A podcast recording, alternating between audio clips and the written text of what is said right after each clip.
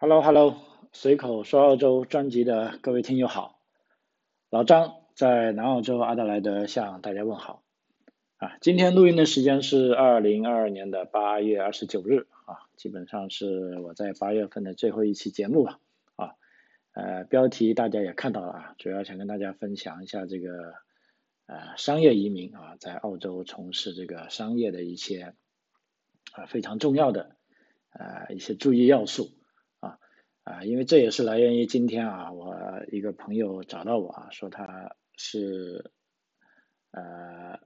幺八八 A 的啊，基本上是两年前两年多前啊进入澳洲的疫情前啊啊，因为也是老张节目的听友啊，那么有这个机缘啊，正好他是来南澳洲啊，那我就帮他啊 set 了这个生意啊，也就是说在这整个生意过程中哈就。啊，我是当他的顾问嘛，哈，就帮他啊进行各方面啊，老实说就当个臭皮匠啊，啊，那么最终呢，他是今天啊拿到了这个啊获得了这个八八八的啊这个永久绿卡啊，所以非常高兴啊啊，那么在这个过程中呢，他也啊觉得啊，那么。想啊，通过老张这个频道啊，给他以后的这位啊同行业的啊朋友们啊，就给点提醒啊，因为在澳洲的这个生意环境呢，跟中国是有呃很大的不同的啊，尤其是来自啊中国大陆的朋友啊，那么非常多朋友啊，最终拿到绿卡过后呢，都啊要么就告别啊自己的生意，要么就。啊，痛恨这个地方啊，或者痛恨这里给他带来不爽的一切啊啊，这里面当然原因非常复杂了啊啊，但有一个非常关键的是呢，其实是事先没有做好啊足够的准备工作啊，或者是这个啊心理准备啊，因为我们知道幺八八啊这个商业移民啊，无论是 A B C D 啊，现在还有一个 E 啊。一我以后会着重讲一下，因为这个好像现在非常有特色啊啊。那么从中国大陆来的朋友呢，最大多数主要是幺八八 A 啊。那么这些朋友呢，也是中国的商业精英吧啊。呃，在中国呢是有成功经商的经验啊。那么很多人呢，于是来到呢就啊有意无意的啊用起了这个经验主义啊，把过去自己成功的经验呢也完全套用到这里。啊，其实啊，澳洲澳大利亚是一个非常不同的一个地方啊。我们单就人口来说啊，总共才二千五百万人，还不如一个上海、一个广州或者一个北京那么多人啊。而且它这个市场呢是非常啊非常不一样的啊。所以在这这种情况下呢，如果我们没有做足够的啊准备工作呢，那肯定就会陷入一个啊非常啊大的误区。啊，就像有的商业移民的朋友，就是为了完成啊移民局的这种要求啊生意额啊，最后啊不但只是赔钱了，还把这个啊心理啊良好的心理状态也赔的啊一塌糊涂啊，我觉得这样是啊非常啊不值得的啊，因为再倒过来就啊检讨啊，他这整个过程呢，其实很多时候啊是一开始啊一些事情是。啊，没有考虑清楚啊，或者是呃没有按照规律来办事啊，或者有的朋友呢就把在中国啊行之有效的那一套啊，完全是不做任何啊修改的移过来啊，其实这样呢就是造就了最终啊这个呃只能说失利吧哈，虽然有的朋友最终也拿到了啊绿卡，那按照他们自己说的都是用自己的钱。呃，填出来的啊，这个真是苦啊！像我这个朋友，我今天问他，我说怎么样，生意好不好啊？他说一般般啊。我说疫情啊，大家都不好，你还一般般啊？再问他有没有赚到钱啊？他笑了笑说没有啊。那么其实这个我是挺开心的，因为关键我是看他笑了啊，笑得很轻松啊。那这比那些说赚到钱的苦着脸跟我说赚到钱的那种呢，其实啊，我感觉我。更认可他这种啊轻松的啊就啊这种轻松的笑啊，也就是说啊呃怎么说吧，两岸猿声啼不尽啊，这个轻舟已过万重山啊啊，恭喜这位朋友啊，由于这个呃涉及到个人隐私关系啊，我是没有经过他同意的，所以我不能啊说他的名字啊，但是啊，我从内心里啊祝贺他啊，就又有了一个啊新的起点啊，拿到八八八绿卡之后呢，啊又可以做很多很多其他的事情啊。那么在正式讲这个商业移民在澳洲经商之前的一个。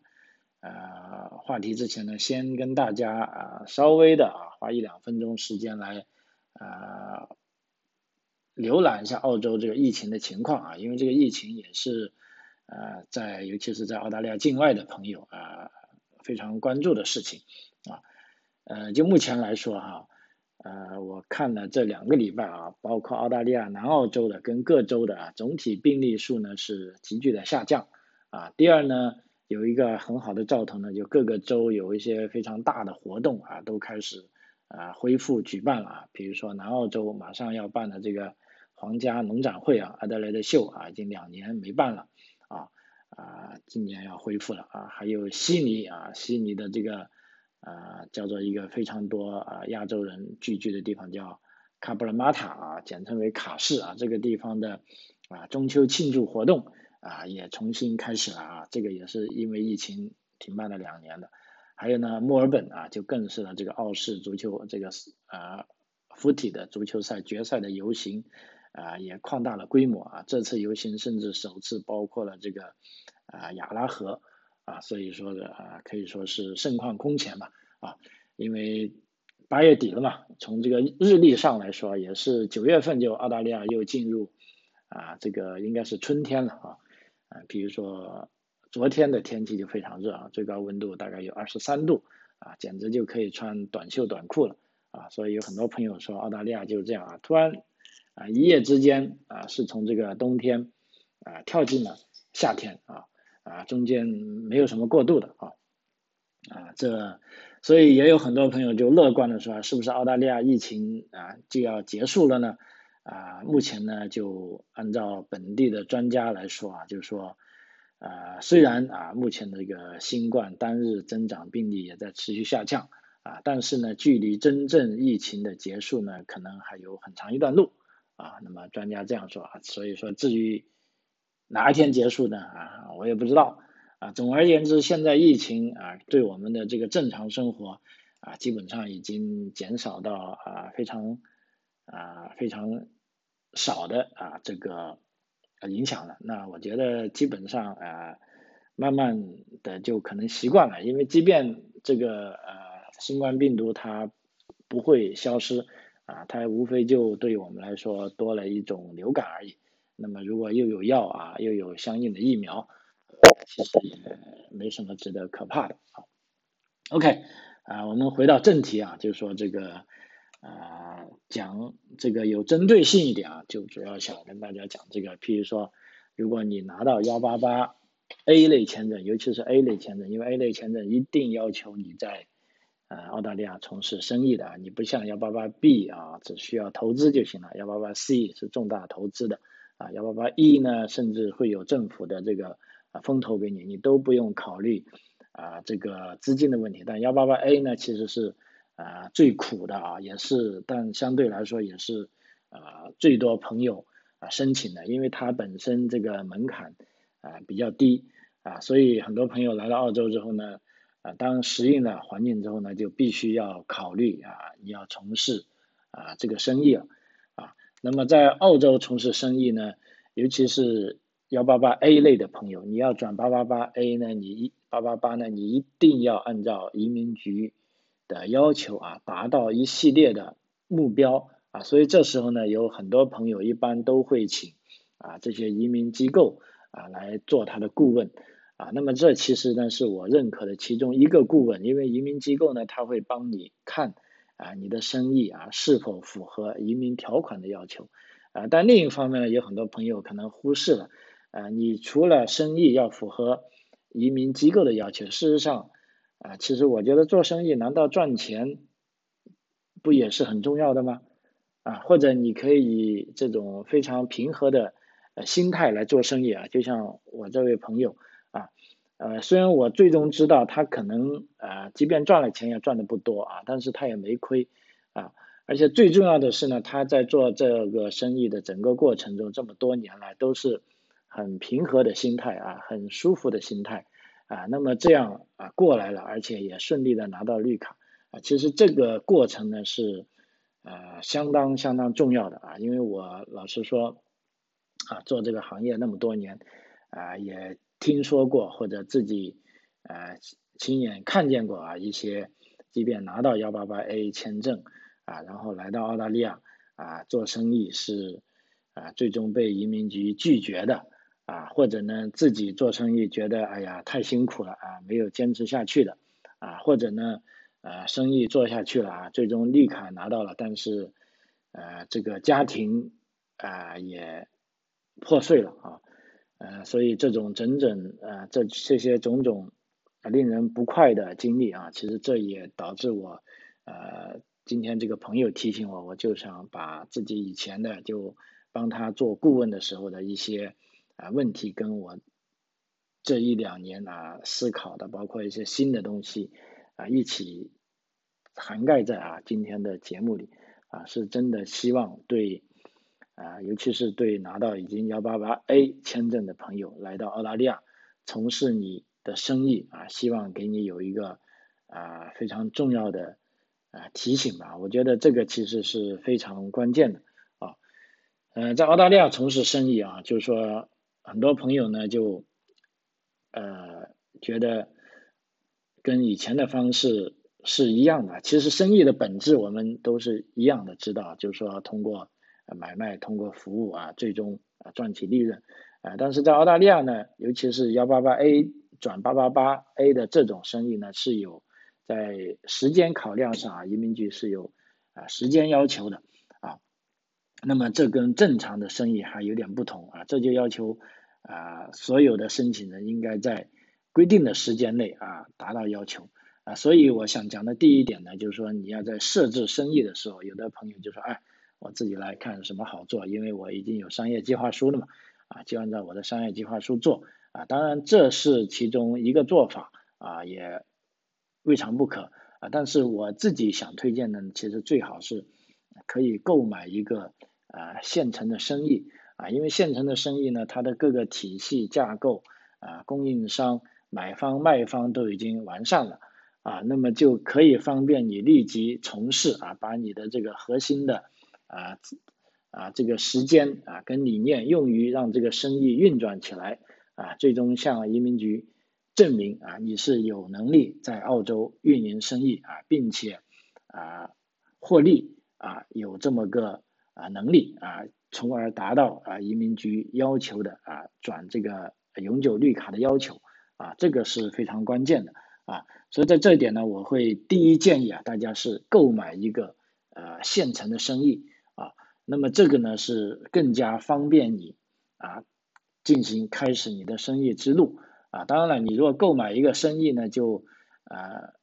跟很多其他地方不同。澳大利亚购买生意呢，其实啊我们不用想象啊，一一想到购买生意就要成千上百万那种啊，不是这样的啊。因为这个生意呢就啊只是跟它的价值有关，甚至跟它的这个啊固定资产都没有什么太大关系。比如说这个生意的场地啊。啊，这个厂房啊，这个呃车间呢，啊，你都可以租赁的，你不一定啊需要买啊。那么买的好好处呢，就是说我刚才反复讲的，就是说，如果你买的是一个正确的生意的话，啊，那么这个生意呢是在正正常的运作当中的，啊，这个时候呢到了你的手上呢，你只需要啊在这个呃卖家的啊这个培训下啊，慢慢的把它运作起来啊，那这样呢。啊，这种开始呢是一个啊比较啊低成本的，也是啊对于大部分尤其是传统行业来说啊是比较合适的啊。当然，有的朋友他是做这个 IT 的啊，做这些高科技的啊，做一些啊孵化器项目，那这个呢其实啊又是另一种玩法啊。那我可以在呃之后的节目里啊再跟大家分享啊，因为这方面的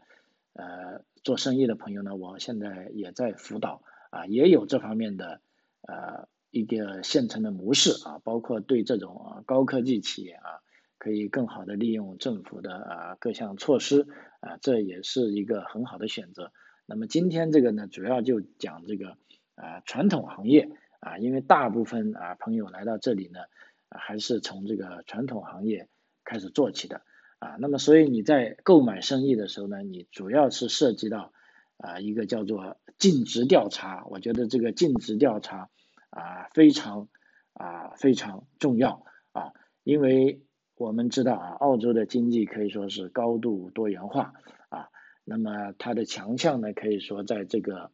啊食品啊啊农产品呢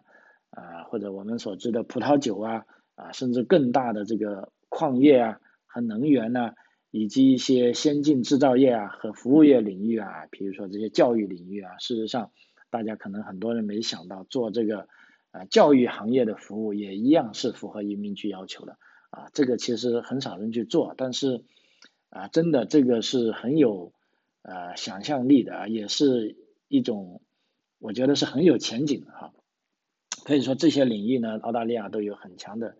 啊实力啊，所以呢，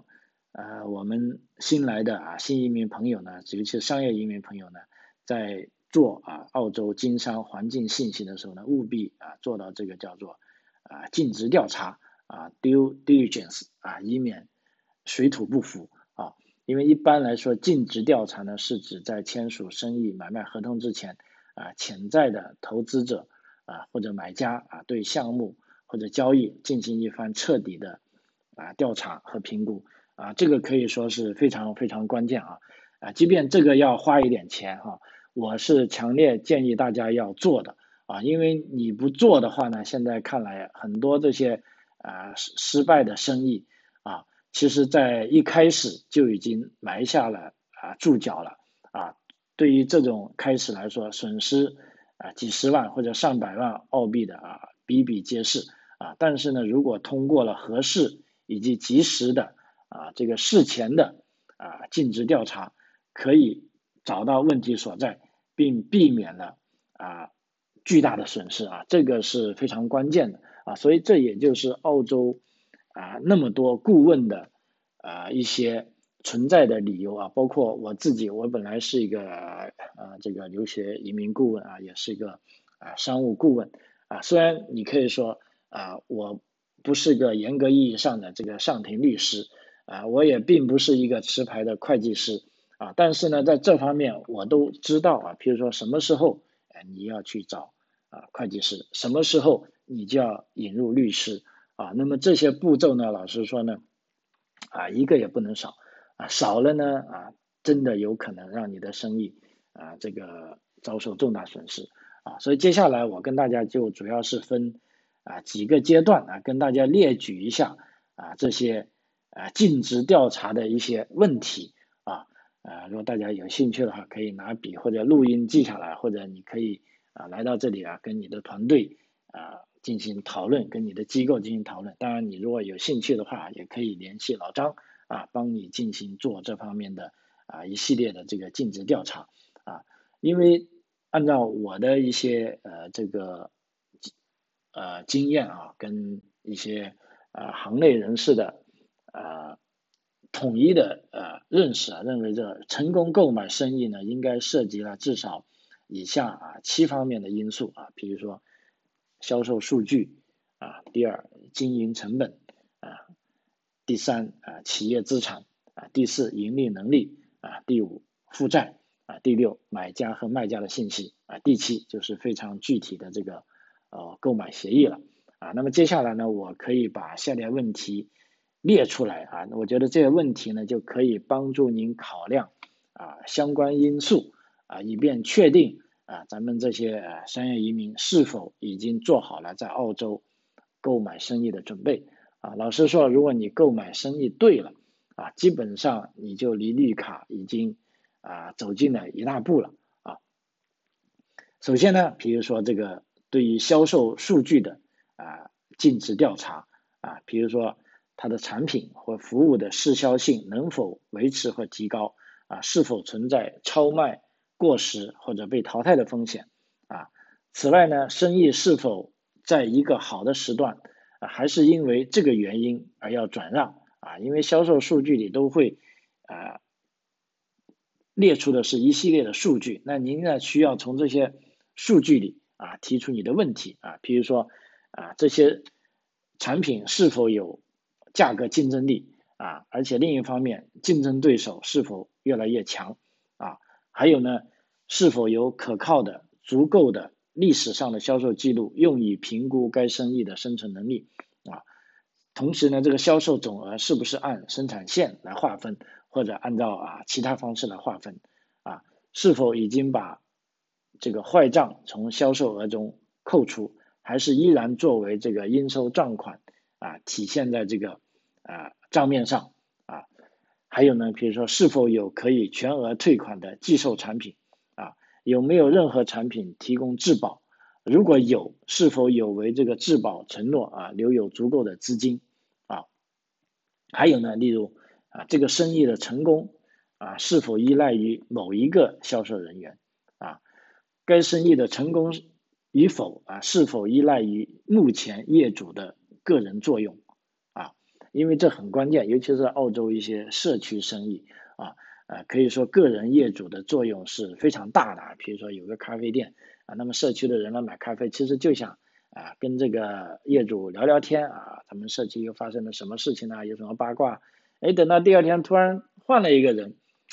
哎，人家就觉得如果跟你聊天聊不出什么东西，或者觉得拿不出他所需要的东西，那他就不会来了啊。所以这也就是说，为什么有的生意，我们朋友在买的时候啊，在买之前啊，看到这个销售报表啊非常漂亮啊，结果自己拿到手呢，怎么也玩不转。啊，进而呢，有时候反过来会认为啊，他是不是提供了啊假的报表啊？在这里大家可以放心，在澳洲呢，如果在买卖生意当中呢，他一旦提供了假的这些啊销售跟这些财务数据呢，它的法律风险是啊非常大的啊。所以正常来说呢，呃，卖家呢他不会随便敢提供啊假的数据给你啊，但是呢，作为一个聪明的买家呢。啊，就一定要学会在这个数据里啊看到啊它所潜在的一些啊风险啊啊，譬如说啊刚才讲的销售数据，你就要考虑你能用现有的资源增加销售额吗？或者你可以从现有的供应商那里啊继续进货吗？啊，或者你能确定现有的库存包括其他业务的滞销啊商品吗？啊，所以这些东西呢，你都要啊做尽职调查，因为做尽职调查的时候呢，啊卖家他一定要实事求是的啊告诉你啊，比如说说是或者不是啊，那这个时候呢你就心里有数了啊，你就不能说啊仅仅看了销售数据啊，觉得这个啊形势一片大好啊，就简单的做了结论啊，那么这是销售数据方面的啊尽职调查。啊，第二个呢，经营经营成本啊，比如说你看了经营成本的表格，那这方面有什么要调查呢？比如说所有的费用支出是不是都体现了啊？第二呢，作为新业主，你能不能保持同等的费用支出啊？因为新旧业主本身啊对生意的想法不同，比如说你是新业主，我要扩大规模，那你就肯定你要支出更多了啊。但是如果旧业主我不想扩大规模，那就我就保持这个。费用的开销啊，同时呢，比如说卖家是否有一些推迟的一些费用的支出啊，比如说这个设备维修费用啊，本来啊应该在上半年支出的，他把它安排到下半年了啊，那么这是没有错的。但是如果你是上半年买的东西呢，那你下半年你要涉及到这个设备维修费用了，那这些费用你必须要考虑到啊，比如说是否有到期的年度费用啊，或者是否有您需要知道的新增支出。或者费用涨价啊，比如说最典型的现在啊这个啊房租啊都在涨，那么一旦这个生意啊，比如说今年生意到期了，那明年如果续签还要在这个地方的话，那原来那块土地的房东啊这个呃物业的房东会不会涨你的价呢？啊，但你这些都要考虑进去，你只有考虑进去了，你才能更准确的啊计算这个经营成本啊。那么还有一个非常重要的，比如说你去看报表的时候，除了这个。生意的利润之外啊，是否已经将业主及其家人付出的劳动薪酬考虑在内啊？因为澳大利亚很多这种啊小家族生意啊，有的时候呢，他在做报表的时候可以做到盈利的数据很难看，但是你在看另一份报表，比如说人力资源开销的时候，你就会看到啊，他把工资都发到自己家里人了啊，这个啊爸爸妈妈、孩子，这个七姑八舅啊，甚至爷爷奶奶都有份啊。那这样其实它是基于一个啊这个可能是避税的考虑的，但是这方面它并没有违法啊。那所以我们看报表的时候呢，就要把这些东西你要看出来啊，并做尽职的呃询问啊。比如说，有的生意你看起它的利润额啊很高，但是因为他想卖嘛，他肯定要把利润额做高。但是你可以再看一下啊，他的这个人员开销，如果发现他们家里人都在这上班，但是家里人工资却给的都不高，哎，那这其中啊肯定就是有问题的啊，可以问一下为什么要这样做啊。例如呢，还有经营成本，比如说员工的啊这个员工的。啊，薪酬啊是否合理啊？所有员工是不是有在近期内获得加薪的预期啊？比如说今年啊，这个澳洲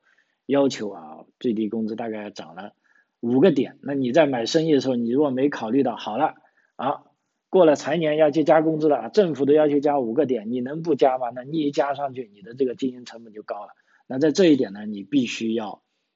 啊事先要做好充分的准备啊，例如。啊，这个租约啊，租约的条款你有没有跟这个律师啊进行商讨过啊？还有这个销售额的增减啊，对企业的成本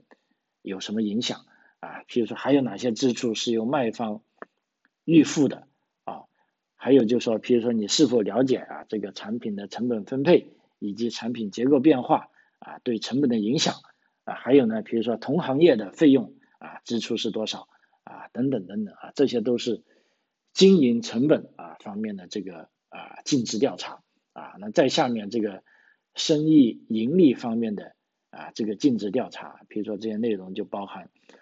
比如说你知道可能的最低和最高的销售额是多少啊，还有呢销售额的增减对利润有什么影响啊？那你还要考虑过啊通货膨胀对未来几年的销售和成本的影响啊有没有考虑到啊？比如说还有没有你有没有考虑到？有足够的利润让你冒这个风险吗？比如说你想买这个生意啊，看到的利润是这么多，那你就要去想一下，你愿不愿意冒这个风险啊？因为生意就是有风险的，如果你只考虑到盈利啊，没有考虑到风险啊，那就这就不是做生意了啊。还有，你可以向卖家要求过去三年的这个啊财务记录啊，你到底有没有仔细分析过，或者请这些专业的会计师来分析。啊，那么这些财务记录包括啊资产负债表、这个损益表、啊这个纳税申报表、啊购买和销售记录啊等等等等啊，包括啊所有的记录以及银行对账单啊这些记录保存是否完整啊？因为按照保密协议，比如说买家跟卖家签的保密协议啊，那么卖家是应该要向你如实的提供这些记录的，而你作为买家拿到一定要。看，认真的去看啊！如果你自己不懂看呢，哪怕你付费啊，请一个会计师来看啊，都是啊值得的啊！你相信我啊，一定值得的啊！然后再下面一点啊，这个资产啊，资产比较关键了啊，这里面的尽职调查啊非常多了啊。比如说你是不是清楚的了解，在这个生意交易中哪些是包含的啊，哪些是包含，哪些是不包含的？啊，有没有这个资产清单？你有没有核查过啊这些清单？还有这些资产的啊这个账面价值啊和它的市场价值以及它的重置价值啊分别是多少？啊，例如还是还有问题就是否有没有发货啊但是已经出售的库存啊？还有呢，比如说你是否需要重新办理许可证啊啊？比如说是个卖酒的餐厅。啊，那你一个酒类许可证，那是否需要重新办理？那你知不知道如何申请？啊，还有呢，比如说你买下来的这些生意，这里面的设备是不是都有很好的维护？啊，是不是都可以有效率的进行运作？啊，或者它是否存在啊被淘汰，或者是维修难度啊太高的风险？啊，因为如果维修难度太高呢，啊，澳大利亚这个人力资源成本那么贵呢，就没有意义了啊。同时呢，如果啊，你这个买卖啊，卖家出售的是有限责任公司，那么您购买的到底是股份啊还是资产？那这一点呢，你一定要和专业人士啊咨询清楚啊。比如呢，你还你有没有啊跟相应的这些会计师啊咨询，或者如何评估啊各种啊这个资产的价格啊，这都是非常非常。啊，要做的啊这些事情，你务必要问一下自己，我做了这些事情没有？啊，如果做了，你可以放心的走下去。啊，如果真的没有做呢？啊，我还是建议你啊，静下心来啊，把这些事情做一下啊。然后呢，再说到啊这个买家啊跟卖家的信息啊，譬如说啊这方面的尽职调查内容呢，包括啊。第一，您确信你是不是了解啊这个生意出售的原因啊？一般一般买家都会问的，比如说卖家说啊这个退休啊，或者啊干不下去啦啊，或者我又要有新的投资啊啊种种啊，你一定要知道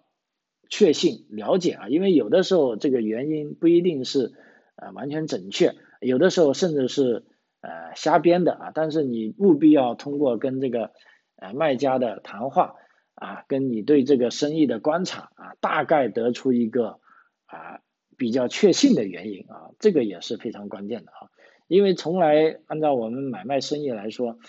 呃，这个赚钱的生意是不会卖的啊，但是问题呢，每一个卖生意的人都告诉你啊，这个生意是啊多么好，多么的赚钱，那这里面呢就有一个巨大的这个代沟了，它到底怎么样啊？那么这需要啊您作为。一个未来的生意参与者，你需要去调查清楚的啊啊，另外呢，比如说卖家是否积极配合啊，有没有提供信息，还有呢，卖家是否愿意签订啊禁止竞争协议？比如说我刚买了你这里一个生意，然后你嘚儿拿着我的钱在我旁边再开一个啊，这样呢就好像有点啊不对路了啊。但是这些东西你如果之前没有讲好呢，那卖家也许他真的有一个计划。那你至少要你你要知道啊，如果不知道的话，那就啊相当被动了啊。还有就我刚才也讲过的培训啊，比如说卖家是否会在生意出售后给你提供足够的培训和帮助啊？这个呢，作为买家呢，一定要大胆的提出来。而且基本上啊这几年我经手的这些生意买卖当中呢，卖家正常的卖家，我们说正常卖家都会非常乐意的。啊，提供这个培训和帮助啊，有的时候卖家甚至会跟你一起啊再干一两个月啊，如果生意比较复杂的话啊，那么这个也是比较负责任的卖家啊，如果他愿意这样干呢，我可以说你的信心就应该啊更加增加了一点啊。那同时呢，啊在买卖生意的时候呢，你依然要考虑啊，就是说这个生意的类型和规模是不是符合您的这个资金实力。啊，甚至你的从业经验啊，你的个性和个人兴趣啊，因为这个呢，虽然看起来是不太重要啊，但是你问一下自己呢，或者做一下这方面的尽职调查呢，啊，对你来说只是有好处没坏处，因为在这个生意运作过程中啊，肯定会遇到各种各样啊你想得到的啊或者想不到的困难，那这时候呢，你只要啊，比如说这就是你的兴趣爱好所在。或者你以前有处理过这种事的经验啊，甚至你有足够的这个资金实力，那么你一定能啊迈过这个坎啊。那么你做完这些尽职调查之后呢，呢最终呢就涉及到这个啊购买协议方面了啊。那么在购买协议的啊草拟中呢，当然这是由啊专业的律师啊他们去拟定。那作为你呢啊这个尽职调查呢，比如说啊你必须要问清楚啊，比如说这个。协议草案是否已经涵盖了啊购买的资产啊以及承担的债务啊以及准确的过户时间啊还有呢在购买协议的时候你是否已经准备好要进行谈判啊因为我们永远都啊必须要记住啊一个正常生意的价值它肯定不会超过买方愿意付的最高价啊啊但是呢这个生意呢它也不会低于。卖方可以接受的啊最低价啊，那么如果在这中间呢，那就合理了啊。凡是如果超过了这两个极端的，那你一定就要注意了啊。比如说有哪方面是不是没有留意到啊？那么肯定是有这方面的坑啊，就不要掉进去了啊。同时呢，在炒你你在准备对生意报价的时候啊，比如说你是否有列出这个啊例外的条款啊，比如说获得贷款的审批啊，或者要核查所有的记录啊啊，或者取得必须的许可证啊啊这些权利，比如说有的啊。店可以卖酒的，你可以要求买家，我买下来之后，你这个酒类的许可证你必须要给我可以续的啊，别说我刚买了这个许可证不可以续了，那就损失大了啊。以及其他如果我以后不想做了，我这些转让的啊，就是说退出的事宜啊，是不是在这个协议里啊都已经写的很清楚了？那么等等啊，凡此种种啊，这些尽职调查其实啊可以说啊很多很多啊，但是呢也是。啊，非常值得啊去做的啊，就磨刀不误砍柴工啊，这肯定是这样的啊。好，这个时间关系啊，这个这一集跟大家讲了在澳洲从事生意的开始啊，所做的这个尽职调查的啊重要性，已经罗列了一些内容啊，希望啊对有志于在澳洲开展生意的朋友啊有所帮助啊。随口说澳洲，我们下期再见啊，谢谢您的收听。